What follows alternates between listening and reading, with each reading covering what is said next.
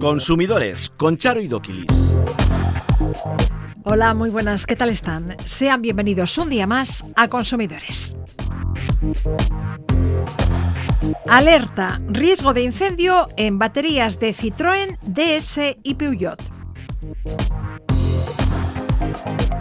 Comer ecológico es un 62% más caro. No obstante, un alimento ecológico no es necesariamente más sostenible, advierte la OCU.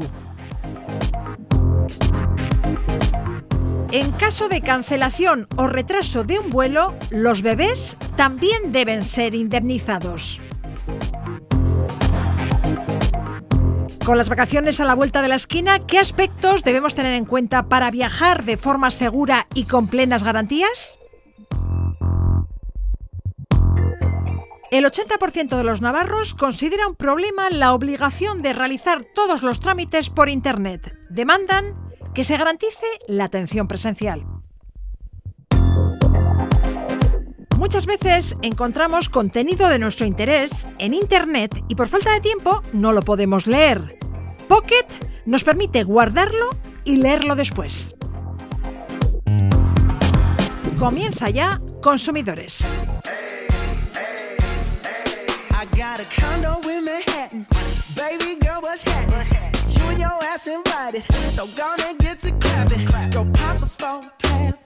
Pop it for me.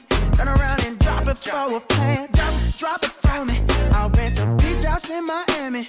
Wake up with no jammies. Lobster tail for dinner. Julio served that scampi. You got it if you want it. Got, got it if you want it. Said you got it if you want it. Take my wallet if you want it now. Jump in the Cadillac. Girl, let's put some el precio de los alimentos se modera por tercer mes consecutivo y la inflación cierra mayo en el 3,2%. Es gracias a la bajada de los carburantes y la electricidad. Sin embargo, aunque la subida de los alimentos sea pequeña, estos siguen subiendo. ¿Qué palo y zagas, eso jurídico de la en Euskadi? ¿Qué tal? Hola, Charo. En mayo los alimentos han subido un 0,4%. Prácticamente no han subido nada, pero aunque pocos siguen subiendo.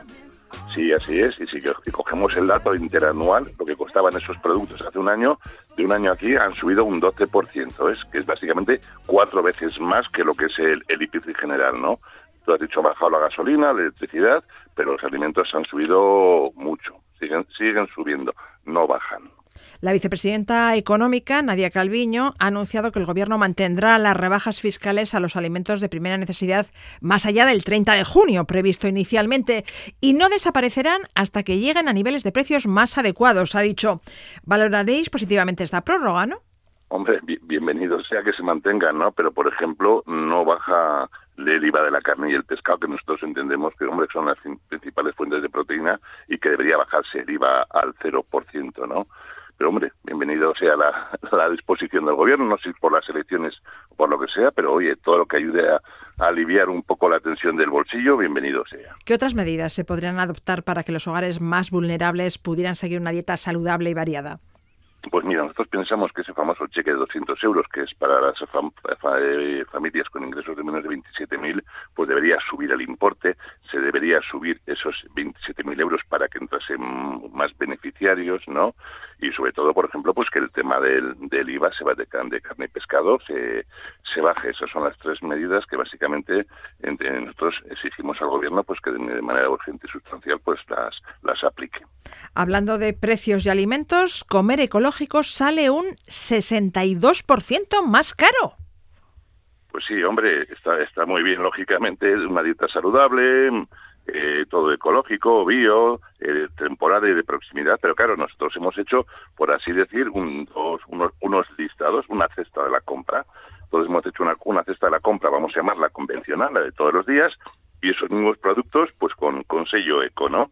Entonces hemos tomado dos muestras en febrero y en mayo en la cesta convencional en febrero, eh, pues eh, cogemos lo de siempre, pues hortalizas de temporada, frutas, cereales, legumbres, patata, carne, eh, eh cerdo y ternera, pues pescado, merluza, bacalao.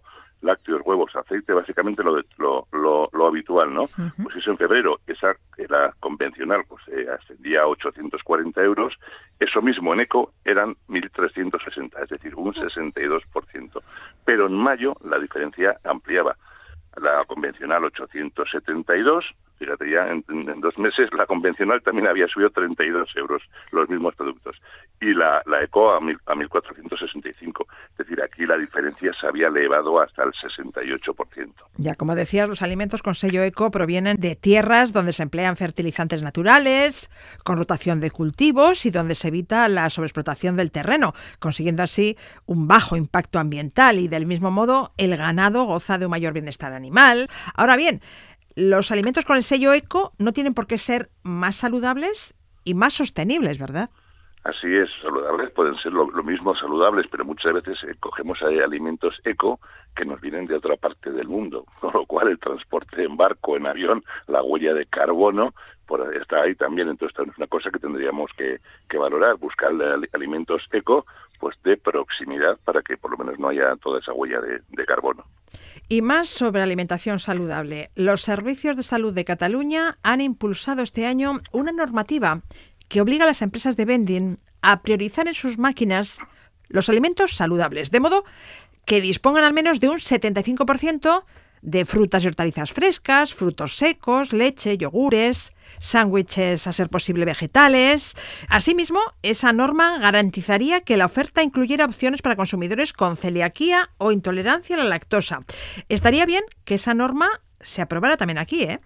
Así es, por eso nosotros eh, solicitamos que se aplique, que esa normativa, pues que la copiemos, la trasladamos de Cataluña, porque, a ver, todos somos conscientes, pues sobre todo en centros sanitarios, es que de lo que estamos hablando, pues que estos productos de vending, pues hombre, tienen un montón de, alimentos, pero ricos en grasas saturadas, azúcares, bollerías, refrescos, snacks, ¿no?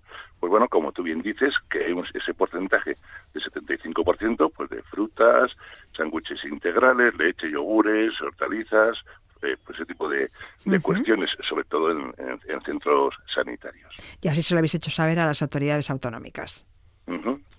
Mientras tanto, cada vez que nos acerquemos a una maquinita vending, pues optemos por los productos más saludables, ¿no? Aunque es difícil, ¿eh? Sí, porque muchas veces vas, vas a, la del café y al lado ves, joder, la bollería, no sé qué. Y, somos humanos todos, no vamos a negarlo. Y acabamos con una alerta. Se ha detectado un problema en determinadas baterías de Citroën, DS y Peugeot. Un fallo que podría producir el incendio de esas baterías. A ver, ¿en qué consiste el fallo? ¿A qué vehículos afecta? Bueno, es un sistema de alerta rápida que viene de la Unión Europea que ha informado de fallos de seguridad en las baterías por la corrección, por la corrosión, por una, eh, causada por una posible infiltración. Lo que básicamente esto podría no, es que pueda, podría conllevar un riesgo de, incendio.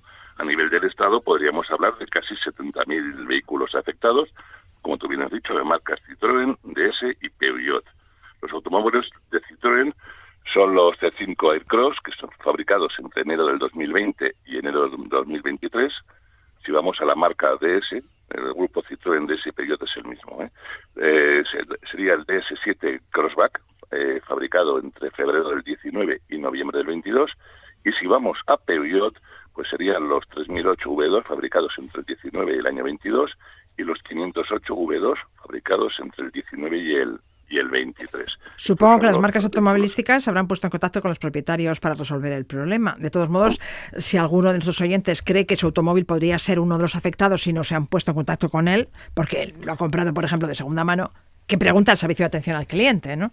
Así es, a ver, sabemos que Citroën y Desiprios se van a poner en contacto porque tienen los listados básicamente y deberían reparar, solucionar de forma gratuita, sin ningún coste para el consumidor, pues este tipo de problemas. Y como tú bien dices, ¿qué pasa? Oiga, si yo lo compro de segunda mano, lógicamente el concesionario no va a tener mis datos. Así que nos acercamos al concesionario, preguntamos en atención al cliente a ver si nuestro vehículo está afectado y si eso, pues que nos lo solucione, el concesionario. Lo dejamos aquí. Qué Loizaga, asesor jurídico de la Euskadi. Mil gracias. Un placer como siempre. Agur.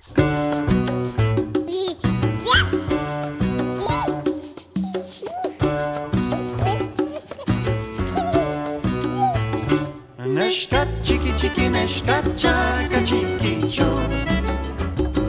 Neszka, kipi kipi neszka, kiapa kipi cio. Neszka, ciki ciki neszka, czaka ciki cio. Neszka, nimi nimi neszka, niama nimi nio. Jest taki su, badaki su, alajasu, alajasu, negaresu, Baina beti alaiazu, amarixo, aitarixo Gure liliura zarazu, zarelako alaia, alaia, alaia. Zarelako alaia, bai alaiena zarazu. Neska txiki txiki neska Los menores de dos años están eximidos de pagar los vuelos. De hecho, viajan sin asiento asignado y ocupan habitualmente la plaza de sus padres. Luego, en caso de retraso o cancelación de un vuelo, suponemos que no recibirán ninguna indemnización económica. Pues no, el juzgado de primera instancia número 12 de Bilbao ha dictaminado que en determinados supuestos sí que son sujeto de indemnización. John Ortiz, abogado de Reclamatu, ¿qué tal? Hola, una, muy buenas. John, cuéntanos el caso. Bueno, eh, pues como bien comentabas, se trataba de un menor de dos años, de un bebé, que viajaba con sus padres. eh, bueno, volvían de Portugal a, a Bilbao y sufrieron un retraso, ¿no? Muy habitual, eh, que, que no solemos encontrar supuestos. Entonces, bueno, eh, nosotros entendíamos que se había generado un derecho a indemnización por ese retraso, pero no solo para los padres del menor, sino para también para, para el menor, ¿no? Entonces, eh, bueno, eh, así lo solicitamos en la demanda. La empresa, la compañía se, se allanó, es decir, aceptó el derecho a indemnización que tenían los padres, pero se opuso a, a indemnizar a- al menor de dos años, un poco por lo que exponías, ¿no? Por, porque, bueno, no pagan billete como tal, o por lo menos no los importes que paga un adulto. o- Claro, no pagó el billete ni ocupaba un asiento en el vuelo. Por lo que en principio no tenía derecho a compensación por el retraso. Efectivamente, esos son los dos conceptos que, que ellos ponían encima de la mesa, que la compañía encima ponía encima de la mesa y, y que son ciertos. Eh, pero bueno, pues nosotros poníamos también otros argumentos encima de la mesa que fue los que al final el juez estimó, ¿no? Ya, ¿por qué el juez que- dictamina que se debe compensar al bebé? Pues eh, dictamina que se debe compensar al bebé porque pese a no tener un, un asiento asignado y viajar en el mismo asiento que sus padres, sí hay una reserva a nombre a nombre del bebé. Eh, sí se pagan unas tasas, eh, un- unos importes por el billete, si bien no es el importe habitual, pero bueno, se pasan unas tasas eh, aeroportuarias y por tanto, al generarse una reserva con, con los datos, con el nombre del bebé, bueno, igual que se generan unas obligaciones para generar esa reserva, se generan unos derechos. Entonces el juez entendió que pese a, como bien comentábamos, no ocupa asiento y el precio que pagan no es el de cualquier viajero, sí hay una reserva a su nombre, eh, sí se genera un contrato a nombre del bebé y por tanto cuando ocurre una incidencia también se genera un derecho a indemnización. Esa es la explicación. Me comentabas que según el reglamento vigente, las compensaciones de vuelos no son aplicables a los pasajeros que viajen gratis, que no tengan tarjeta de embarque ni asiento asignados y cuyo nombre no figure en las reservas realizadas. Efectivamente. El bebé no viajó gratis, tuvo que pagar unas tasas, tenía tarjeta de embarque Tenía tarjeta de embarque y tenía reserva. y tenía reserva su nombre. Efectivamente. Luego el juez entiende que se le debe indemnizar al bebé. ¿Y con la misma cantidad que al resto de los pasajeros? con la misma cantidad. Eso ya no entra, no hay debate porque las cantidades vienen eh, establecidas por un reglamento que se dictaminan en base a la distancia recorrida. Ahí da igual el importe del billete, da igual la edad del pasajero o la pasajera, eh, ahí están establecidas ya de antemano. Entonces el único debate era si se tenía derecho o no. Una vez se tiene derecho, o sea, se considera que se tiene derecho a la indemnización, la indemnización viene fijada. Ujú. Asimismo, al llegar el vuelo con retraso, vuestros clientes se retrasaron también en la retirada del coche que tenían estacionado en un aparcamiento y tuvieron que pagar más, claro. La aerolínea se opuso al abono de ese plus, ese sobrecoste, al no ser un concepto vinculado a la asistencia del pasajero. ¿Qué dijo el juez? Sí, bueno, ese es un argumento bastante utilizado, pero en ese sentido sí que la, jurisprudencia es bastante clara y los jueces siempre se manifiestan igual. Al final son gastos suplementarios, que los llamamos nosotros, son gastos derivados eh, directamente, ¿no? Por, por el retraso en este caso y entonces obviamente la aerolínea debe asumirlos, ¿no? En ese sí que ha habido, en eso digamos que no es tan novedoso, sino que es aunque las compañías obviamente, bueno, bueno, obviamente o no, obviamente, pero bueno, defendiendo sus intereses se opongan a ello, es evidente que ese gasto eh, era derivado de, de, la cancelación, cancelación, perdón, retraso, retraso culpa de la aerolínea y por tanto debe asumir, aparte de la iniciación que comentabas, esos gastos extra. Entonces, cuando por una cancelación o retraso de un vuelo suframos un perjuicio, tenemos derecho a ser resarcidos. Efectivamente, hay una serie mínima de, gastos que deben asumir las compañías, que son los gastos de asistencia. Luego estaría el, concepto de la indemnización, siempre que sea culpa de la compañía, que también debe indemnizarse a los pasajeros. Y en tercer lugar, digamos, estarían lo que mencionas, que son los gastos extra, una cancelación que has tenido de un hotel que tenías contratado, lo que acabas de comentar del parking, un coche que tenías contratado, es decir, gastos que son obviamente derivados de la cancelación que si no, no se hubiesen dado y, y, que debe asumir la compañía. John Ortiz, abogado del Servicio Vasco de Reclamaciones Reclama tú, Millasker. eskerrik asko zuei. You got the whole world in your pocket, but you just don't know. Everybody's smiling at you everywhere you go. It's like you've got that secret that everybody else wants to know.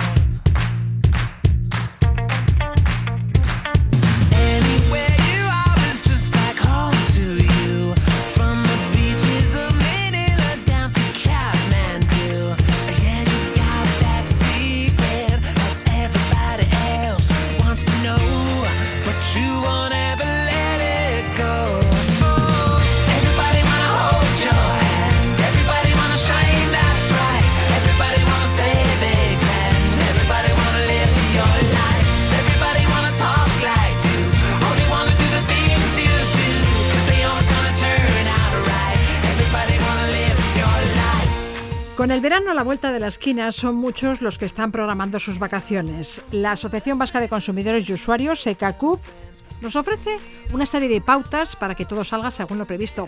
Arancha López, ¿qué tal?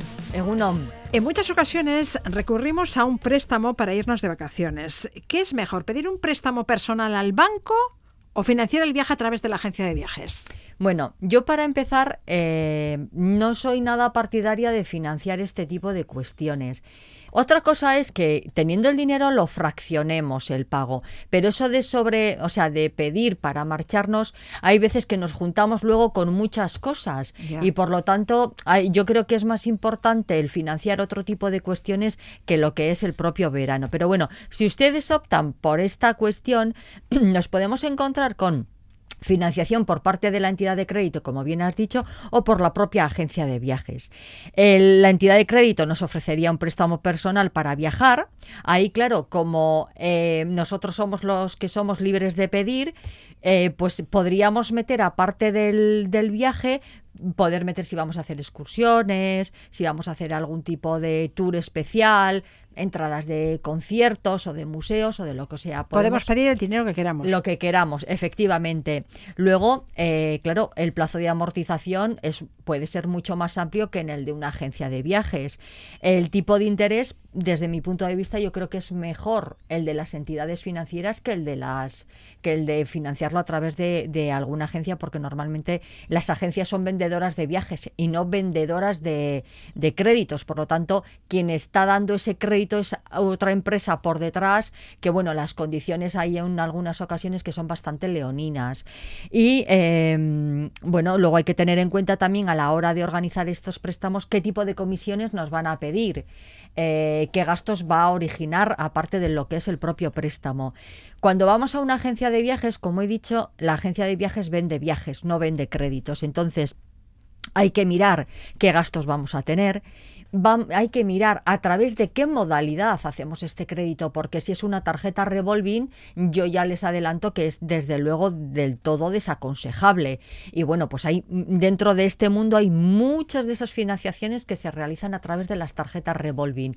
Aunque detrás veamos que igual está BBVA o que está el Santander o que está quien sea, ¿vale? Volvemos a lo mismo, es un producto que se comercializa a través de una agencia de viajes. Los plazos de amortización suelen ser más breves en las las agencias de viajes, porque claro, es que en este caso estamos con un viaje, entonces hay veces que son a tres o seis meses, cosas más cortitas. Eh, si el tipo de interés resulta interesante, pues bueno, es que siempre hay que valorarlo, hay que contrastar. Si yo ya tengo la idea de financiar, tengo que, contrastar entre el, crédito que me ofrece el banco y el que me ofrece o me puede ofrecer la agencia de viajes. Y en este caso solo podemos pedir eh, un crédito por el valor del viaje. Del viaje, efectivamente. Exclusivamente. Exclusivamente. Esto está cerrado y tasado, o sea, es lo del viaje, punto final. Lo más costoso de las vacaciones eh, es la estancia en el hotel o apartamento. Hay que mantenerse alerta frente a las posibles estafas en la contratación del alquiler vacacional. Sí. No sería la primera vez que alquilas un apartamento y cuando llegas al destino descubres que te han engañado. Hay que desconfiar de los alquileres demasiado buenos y baratos, ¿no? Bueno, o sea, sí o sí. Primero eh, hay que ver que las gangas mm, al final no terminan siendo semejantes gangas. Eh, hay que comparar los precios y las condiciones en las diferentes páginas web. A veces una, una, imagen no vale más que mil palabras, o sea que, ah, bueno, pues hay que guardar algunas fotografías porque evidentemente esas fotografías igual no le hacen justicia a lo que es la estancia. Además, bueno, pues eh, yo creo que sería interesante el que otros, el, oír comentarios, eh, analizar y, valorar los comentarios de otros usuarios para, bueno, tener un poco la idea de qué valoración le hacen. Eh, fijarnos bien si vamos a alquilar a través de un propio propietario o de un intermediario. Y por favor, guarden ustedes eh, ese contrato que aunque piensen, no, pues no hacemos ningún contrato, venga, yo te mando un bizun con la, con la reserva. Bueno, pues eso es muy poco aconsejable. Entonces, primero, tener muy claro que voy a tener que pagar, tarifas, servicios de limpieza, todo lo que sea necesario, tener el contratito firmado y luego buena de, los aportes económicos que hagamos, también mantener la documentación. Bueno, llegamos al destino y comprobamos que las prestaciones ofertadas en los folletos publicitarios o en Internet no se corresponden con la realidad. Si hay una diferencia notable entre lo que se anuncia y la realidad hay que reclamar y hay que hacerlo in situ, ¿no? En el hotel, en el camping. Sí, sí, es aconsejable. A ver, eh, estos establecimientos tienen obligación de tener las hojas de reclamaciones. Por lo tanto, yo aconsejo que desde allí ya partamos con una reclamación, eh, viendo qué cosas no son como las que hemos contratado. Eh, sacar fotografías de todo lo que podamos, mm, folletos publicitarios, lo que sea, es totalmente aconsejable el que se haga. Arancha, muchas veces nos quejamos de los precios prohibitivos, desorbitados de los restaurantes y chiringuitos. Cobrar, pueden cobrar lo que quieran, ¿no? Sí, claro. Pueden cobrar lo que quieran siempre y cuando ellos tengan una lista de precios a la que nosotros, que nosotros podamos consultar. Ojito entonces, y antes de pedir, miremos los precios. Sí, igual que, bueno, pues cuando nos cobran por el pan o cuando nos ponen el típico enganche de una patatita con no sé qué movida, nos la comemos y luego nos lo cobran. Y dices, pues yo no lo he pedido ya, pero yo se lo he puesto y usted se lo ha comido. Bueno, pues un poquito de ojo con esas cuestiones.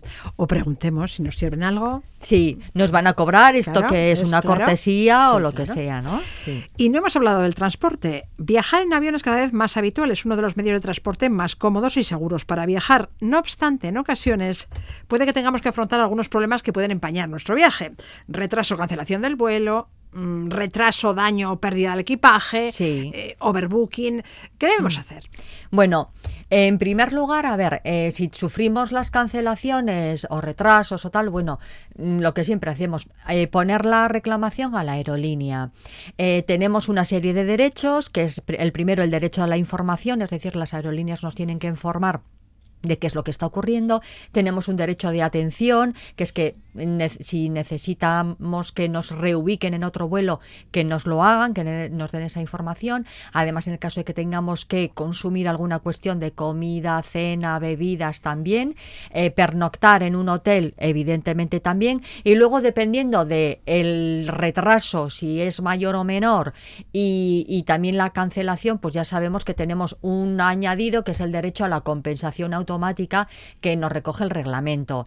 Ojalá no tengan que tirar de nada de esto. Y en el supuesto caso de que el problema vaya con el equipaje, no se salgan ustedes del aeropuerto sin poner el PIR, que es el parte de incidencias, y eso es fundamental para acreditar que yo he tenido un retraso en la entrega, eh, que ese retraso se puede eh, en un futuro convertir en una pérdida de equipaje o si me han deteriorado el, el, equipaje, pues tengo que dejar constancia también de eso. Yo siempre suelo sacar una fotografía cuando me han embarcado el equipaje, saco una foto para que se vea, para tener yo constancia de eh, cuál es el estado de mi equipaje, porque luego a la hora de recogerlo me puedo encontrar con cualquier cosa. Bien, bien. Y antes de salir, rellenen el PIR. Sí, es fundamental el rellenar el PIR antes de salir aeropuerto. Pero no todo el mundo va en avión. Si vamos a emprender un largo viaje hay que revisar a fondo nuestro vehículo ¿Y si queremos alquilar un coche?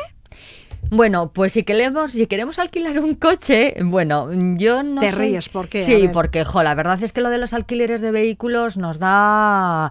Nos da muchos quebraderos de cabeza. La casuística es la verdad que, bueno, terrible, terrible. ¿Por qué? Pues porque al alquilar los vehículos damos las numeraciones de nuestras tarjetas. Entonces, bueno, es eh, súper habitual el que, bueno, sí, sí, todo ha ido súper bien, entregamos nuestro vehículo, incluso en algunos casos nos han devuelto la fianza y, oh sorpresa, a los 15 días nos encontramos un descuento en nuestra tarjeta de 500 y pico euros y ¿Eh? atentamente nos mandan una facturita en la que dicen, bueno, mire, es que hemos revisado el vehículo y hemos encontrado esta rayita y este puntito y esta rayita y resulta de que la rueda está no sé cómo y todo esto hace una interesante cuantía de 500 euros. Yo se los cobro. El coche tampoco me acredita en si se ha reparado o no se ha reparado, ni si lo tiene ni si deja de tenerlo. Y a ver, eso no es. Básicamente porque si el vehículo contase con algún daño cuando yo lo entrego, la fianza, en cierto modo, cubre esa cuestión. Y resulta de que lo revisan, todo está bien, me devuelven mi fianza y cuando yo ya no estoy allí, no me puedo quejar, resulta de que me, me descuentan de mi tarjeta ese importe. Se me está ocurriendo que igual que hacemos con nuestro equipaje, Sí. habría que hacer con el coche que alquilamos. Efectivamente, eso es. Nosotros cuando lo alquilamos, eh, en, el, en la documentación, tiene que aparecer, bueno, si tiene algún toque o alguna cosita, bueno, pues ya tiene que aparecer. Y si no, lo que tenemos que hacer es fijarnos de qué toques tiene o de qué deficiencias y hacérselo saber al, eh, a la empresa para que nos hagan el croquis correspondiente, que se marquen y yo firmo la conformidad. Cuando yo lo Foto. entrego, Clac, clac, clac, es, clac. Así eso es. estaba el coche cuando yo lo cogí. Clac, clac, clac. Así está. Cuando yo Cuando lo lo dejo, dejé, eso claro. es. Incluso esas eh, fotografías nos puede servir muy bien porque hay- hemos tenido ocasiones en que eh, yo entrego el coche de día y las fotos que me está entregando la empresa acreditando, supuestamente acreditando esas deficiencias que o esos eh, pequeños toques eh, que yo le he provocado, eh, las fotografías son de noche. O me sacan, por un lado, la foto de la matrícula y luego, en fases separadas, fotos de ese de un vehículo que puede ser el mismo, parecido, o vete a saber, porque la flota puede ya, ser muy ya, amplia. Entonces, bueno, hay que tener muchísima precaución. Eh, si estamos disconformes, evidentemente, hoja de reclamaciones allí o si no, reclamación a través de Internet. Saquen ustedes fotografías de cómo dejan el interior del coche, los kilómetros que han recorrido, eh, si dejan el, tanque, el depósito lleno del combustible que sea. O sea, absolutamente todo, porque como he dicho, la casuística con las empresas de alquileres de no va más. Y si viajamos fuera de la Unión Europea, consultemos las tarifas que nos van a aplicar si llamamos o usamos Internet a través de nuestro móvil. Sí, sí, sí. Es que hay gente que se sale a Andorra y Andorra no es un- Unión Europea. Entonces, claro, hay gente a la que le dan, bueno, unos palos y estamos hablando a pocos kilómetros de, de donde residimos. Entonces, ojo, eh, si voy a salir a cualquier sitio, llamo a mi operadora, le digo dónde voy a estar, cómo voy a ir y si ellos que me informen de las tarifas que me pueden ofrecer o en algunas ocasiones, bueno, pues hay bonos, etcétera, etcétera, ¿vale? Si estamos en la Unión Europea, eh, eh, actuamos con el roaming como desde casa. Eh, yo, mm, bueno, sí que haría una puntualización porque hay ocasiones en que estamos en países europeos, pero estamos frontera con otros países que no son Unión Europea. Y hay veces que los servidores nos los da el país que no es de la Unión Europea y nos llevamos la sorpresa. Entonces, ojo, eh, por- y además hay operadoras que tienen un abanico un poco más amplio, ¿vale? Ahora mismo, por ejemplo, se me ocurre Vodafone con Turquía. Pues en ese caso, eh, Turquía no es Unión Europea, pero en las, en las tarifas de Vodafone, Vodafone las amplía a Turquía. Entonces, bueno, em, yo si vamos a salir o vamos a rozar las fronteras, eh, preguntemos a nuestros operadores cómo va a ir el tema para no encontrarnos con Ya, sorpresas. para evitar disgustos, sí, sí, sí. ¿Tú eres partidaria de contratar un seguro de viaje?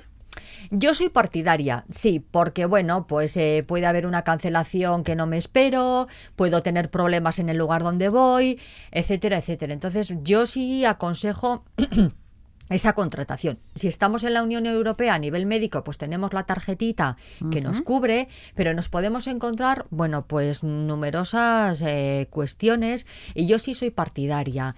Eh, bueno, no con cualquier seguro, ¿vale? Que hay, vale, no, pues este mismo, que me cuesta 10 eurillos. Eh, pues hay veces que igual que gastarse 15, eh, bueno, pues nos cura de algún problemilla que podamos tener. Echarle un vistacito a las coberturas antes de nada, ¿vale? Y tanto si contratamos el viaje en Internet como si lo hacemos una agencia de viajes física, debemos conservar toda la Todo. documentación por si surgieran problemas. Todo, absolutamente ¿Y todo. si surgieran?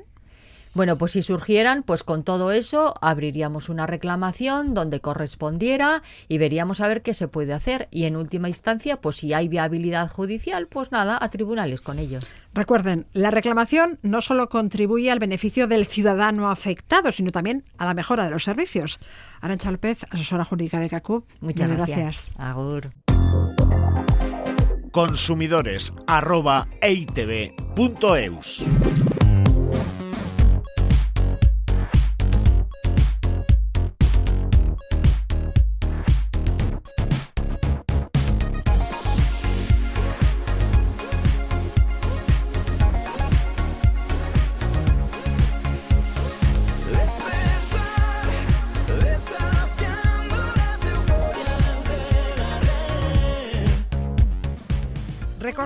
en el marco del Día Internacional de las Personas Consumidoras, Conchumovide publicó un estudio sobre hábitos, usos y capacidades digitales de los consumidores y usuarios. Según este informe, la mitad de la población vasca se sentía totalmente o algo excluida del entorno digital. Las personas encuestadas manifestaban su disposición a avanzar en digitalización, pero conviviendo con un sistema mixto en el que se mantuviera la atención telefónica o presencial en caso de tener dudas o problemas. Precisamente el nuevo Estatuto Vasco de las Personas Consumidoras recoge que las empresas siempre tienen que ofrecer la posibilidad de hablar con una persona y no solo con máquinas. Este tema también preocupa a los navarros. El 80% de ellos considera un problema la obligación de realizar todos los trámites por Internet. Alberto Lazcoz, portavoz de la Asociación de Consumidores de Navarra Irache. Bienvenido. Hola, bien hallado, ¿qué tal? Alberto, y quienes sufren este malestar son principalmente las personas mayores y los vecinos de las zonas rurales. Sí, es, es como tú decías, 8 de cada 10, es un, un porcentaje muy muy amplio, o sea, y además que, ha crecido en 22 puntos ¿eh? en los últimos tres años. Es decir, ese malestar porque buena parte de las gestiones no puedas hacerlas con una persona, no puedas ser asesorado, sino que tengas que hacerlas tú por tu cuenta a través de Internet o, o, vamos o herramientas telemáticas de este estilo, Ya. pues genera malestar, como, como Se desesperan. Claro, Sí. cuando solo que- tienes una forma de resolver un trámite y es a través de, de Internet y no dispones de la preparación suficiente, ¿qué haces? Claro. Efectivamente, como tú decías, además eh, el malestar es general, más aún para las personas mayores y las que viven en las zonas rurales, en, en municipios, en localidades más pequeñas. Muchas veces gente eh, pues menos familiarizada con, con el, el instrumento de Internet, con este tipo de, de herramientas. Eh, nosotros estamos eso en internet eh, en- viene gente a nuestras oficinas pues molesta molesta por porque no pueden eh, conseguir hablar con una persona que les explique o a las que expresar sus dudas para hacer todo tipo de gestiones tanto con la administración con empresa eh, ya te digo, pues muchas veces para consultas en la seguridad social, temas de pensiones, eh, cualquier cualquier cuestión de este tipo, hacer muchas veces el carnet de identidad. Bueno, pues eh, no consiguen hablar con nadie. Claro, Llaman llamas por teléfono y no te cogen. y luego vas a la oficina y te dicen, ¿tiene usted cita? Pues no tengo cita. Pues, pues nada, váyase a casa. Y, y como tú sí, es así, es así. Entonces la gente se desespera, se desespera, aunque como tú dices parece que se está intentando, efectivamente se está intentando legislar como una mayor obligación para que te atiendan personas, pero aún, me parece que estamos un poco lejos porque yo creo, bueno, que son sistemas más cómodos para las entidades, para las empresas, para las organizaciones, pero no para los consumidores. Lo que, justo lo que tú has dicho, llamo, no me cogen, voy y me dicen, no, tienes que tener cita, ¿qué hago? Bueno, pues y así pasan las semanas, el tiempo, y la gente pues no consigue hacer citas que a veces además corren cierta urgencia. Es decir, que si no consigo que me lo hagan ahora, que me ayuden o me expliquen cómo se hace, es que pasan las semanas y puede ser tiempo que he perdido de una ayuda, puede ser que ya se me ha pasado el plazo para solicitar cualquier cualquier cuestión, es decir, eh, es un tema que genera mucho malestar en mucho, en muchos aspectos, ¿eh? porque también pues ahí está la sanidad Aquí lo que es en, lo que se respecta, en lo que respecta a Navarra, bueno, se va mejorando un poquito desde la pandemia cuando se perdió, evidentemente se cambió, no sé, se, casi se suprimió la atención presencial, se ha ido mejorando, pero estamos aún lejos, aún no hemos llegado al nivel de atención de, antes de la pandemia. Y eso bueno se va avanzando pero sigue generando malestar. También son habituales las quejas de clientes de bancos porque su entidad solo les atiende unas horas al día. Y si muestras tu disconformidad te dicen que utilices la banca online. Sí además esto ya venía de atrás. Es verdad que ya más o menos desde el inicio de la crisis la última de 2008 aquella de, la, la crisis de la burbuja cuando, cuando empezó ya más o menos a partir de, entonces, eh, muchos pues los bancos empezaron a, quitar oficinas eh, poco a poco, pero que una tendencia que se, se agudizó mucho con el tema del, de la COVID, claro. Al final, pues eh, la atención presencial no, era posible, entonces fueron quitando oficinas y fueron quitando y fueron quitando. Y también restringiendo horarios. ¿Para qué? Para operaciones pues muy, muy habituales, la de pago de recibos, una transferencia, una cuestión, preguntar algo de tu cuenta, fueron quitando, como te digo, eh, horario y al final algunas entidades solo daban cuatro o hasta dos horas a la semana para poder realizar esas operaciones en el banco. Eh, claro, esto, de forma presencial, ya. Pero si realizamos nosotros todos los trámites, ¿para qué queremos empleados y empleadas de banca? Así como mm. dices, en 10 años Euskadi ha perdido la mitad de sus sucursales. La cuarta parte de los municipios de Euskadi ya no tienen sucursales bancarias ni cajeros. Unos 300.000 vascos se encuentran a más de 5 kilómetros del lugar en el que se dispensa efectivo. Y en Navarra pasará pues lo mismo, ¿no? Pues mira, datos también, también preocupantes, incluso más, creo que en cuanto a municipios, en Navarra, en municipios, es el 53% no tienen sucursal, claro, se trata en muchos casos de municipios de poca población, en Navarra ya sabes que tiene pues muchos pueblos pequeñitos, eh, bueno, pues el 53% de municipios no tienen una sucursal y se ha perdido 127 oficinas en los últimos seis años, es decir, se ha ido quitando mucho y como lo que decíamos antes, ¿a quién afecta? Sobre todo, pues a la gente que vive en estos en estos municipios pequeños de poca población que generalmente no sé, no solo, pero sobre todo son gente de edad eh, avanzada, y como te digo, eh, pues no, no acostumbradas a utilizar Internet. Es decir, gente que para hacer cualquier cosa tiene que moverse con el coche para ir a otro sitio, a otra localidad, para que la atienda el banco. Igual van al banco y le dicen que no es la hora de, que, de hacer estas gestiones. Pues imagínate el problema que es para estas, para estas personas. ¿eh? Bueno, respecto a lo de la atención presencial, hay que decir que muchas entidades han ampliado su horario de atención a las personas mayores a raíz de las protestas protagonizadas por estos el año pasado. Pero claro, solo atienden a las personas mayores.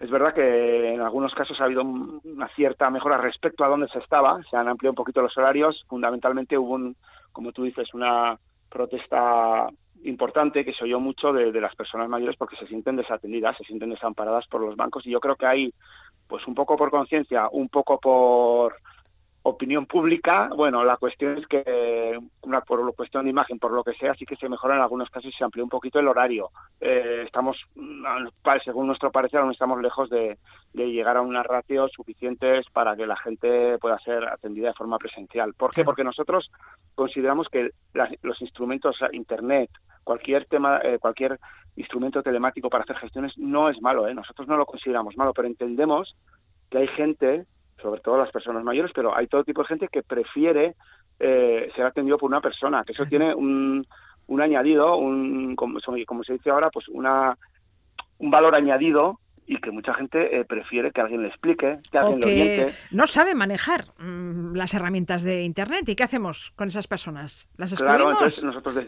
nosotros decimos, oye... Habrá que darles un servicio.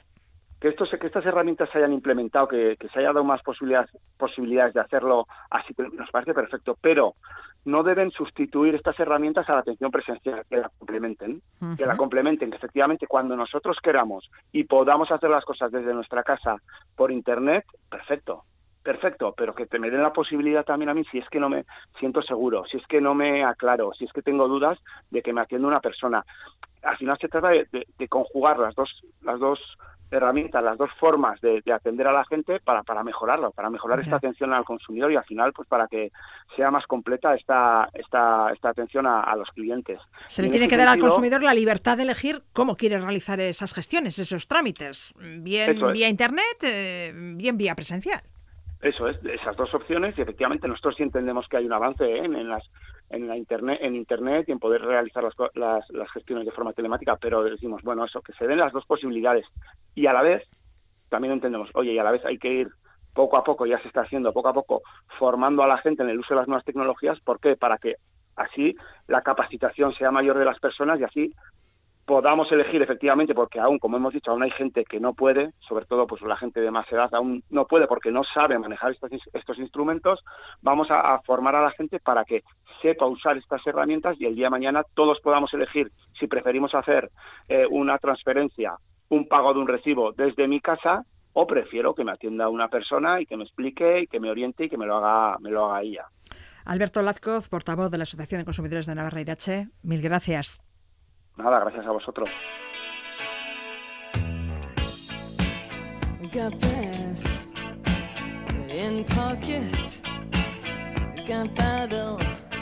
I'm gonna use it. Intention,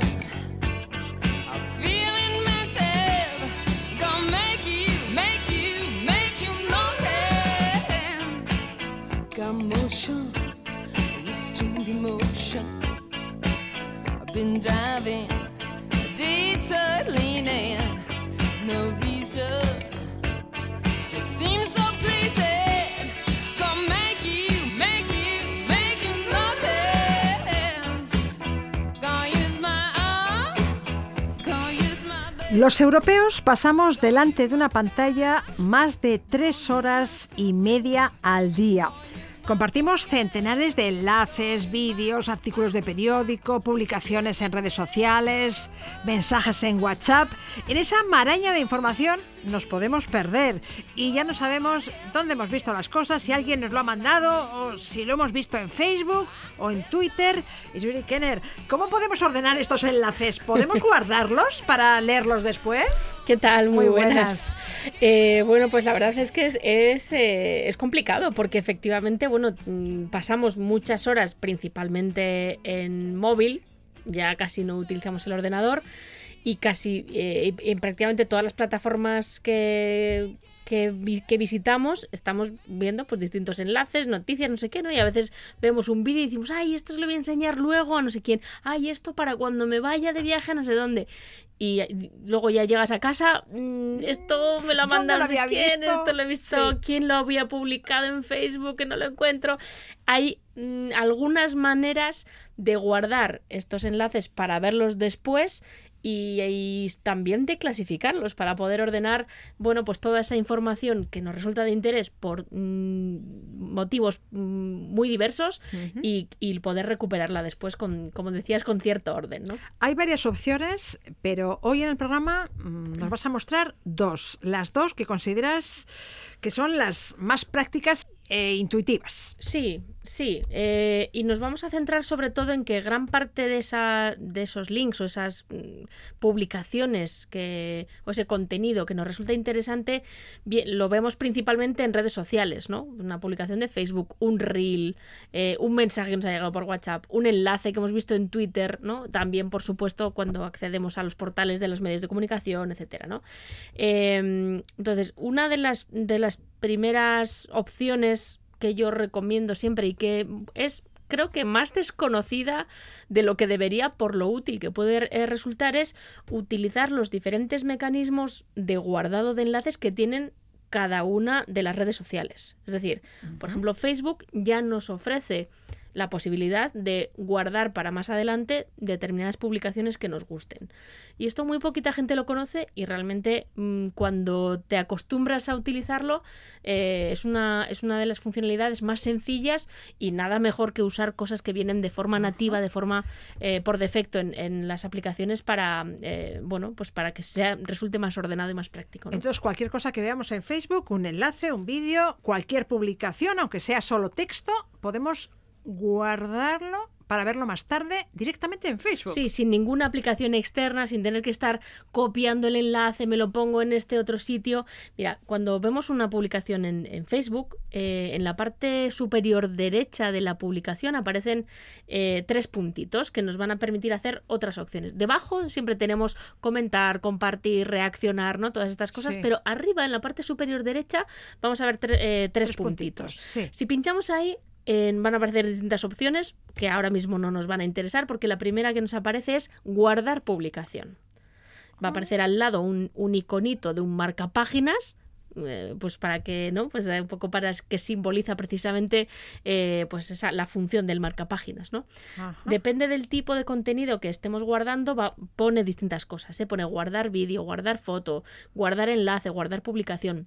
Pero siempre va a poner guardar. po- Pinchamos ahí y listo. Ya lo tenemos ya lo está guardado. guardado para consultarlo después. Eso es. Ah, Y además, pues, para no tener tampoco un saco revuelto de un montón de Sí, cosas, sí. porque a veces pues guardamos cosas pues porque nos resultan entretenidas, otra es una receta, otra es un consejo, otra es algo que nos ha- una canción que nos ha gustado, eh, podemos ordenar todas estas cosas que guardamos en lo que llaman colecciones, que no son más que grupos por temas, ¿no? Al guardar algo, eh, antes de continuar, nos va a permitir o bien meterlo en alguna de las colecciones que ya tenemos o crear una nueva.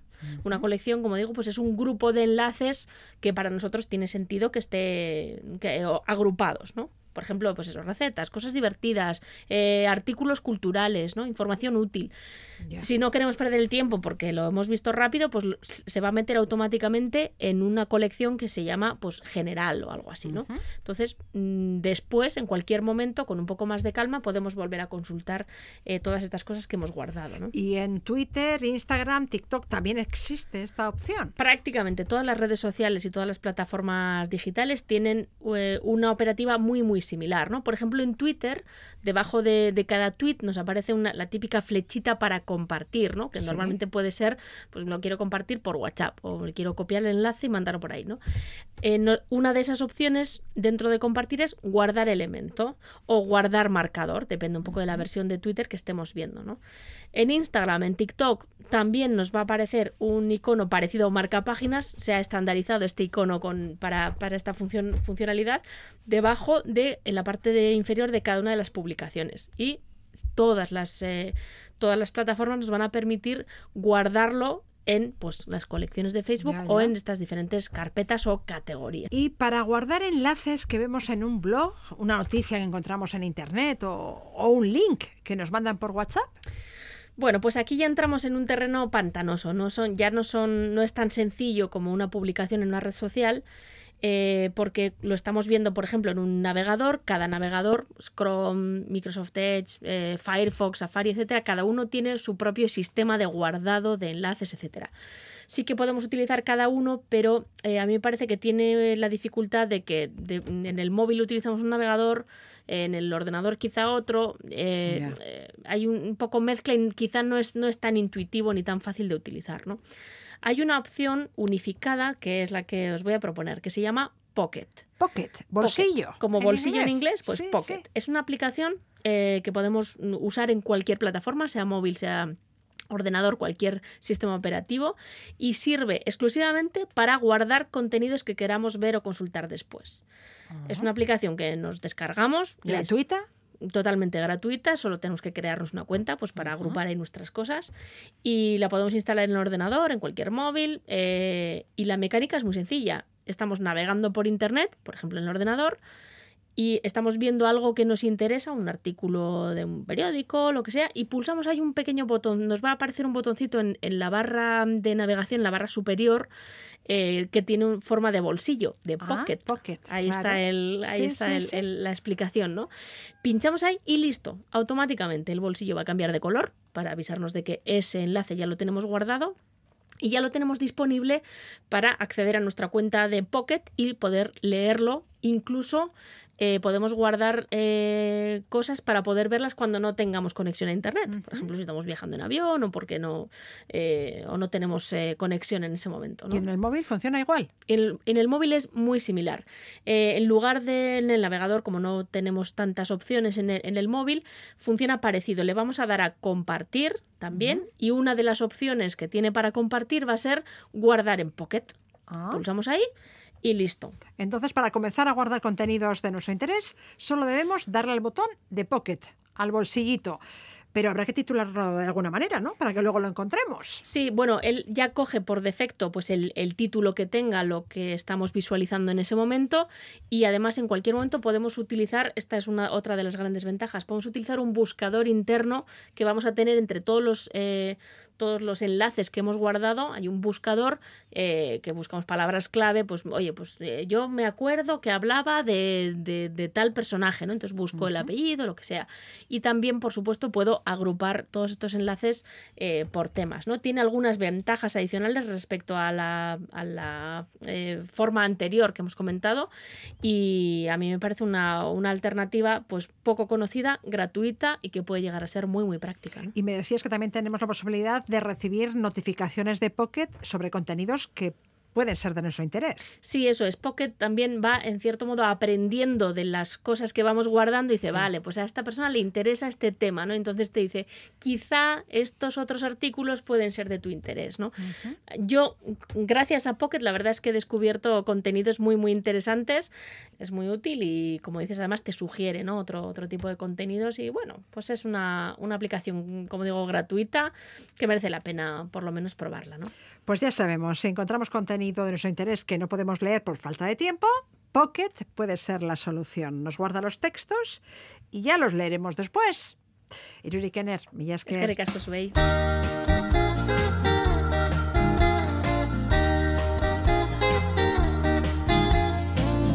Pretty girls don't cry.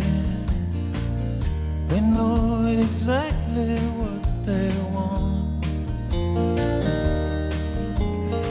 Nos vamos. Les dejamos con Chris Isaac, que actuará el próximo sábado 24 de junio en el Bilbao Arena, en el marco del BBK Music Legends. La torna a estrearte Ondo.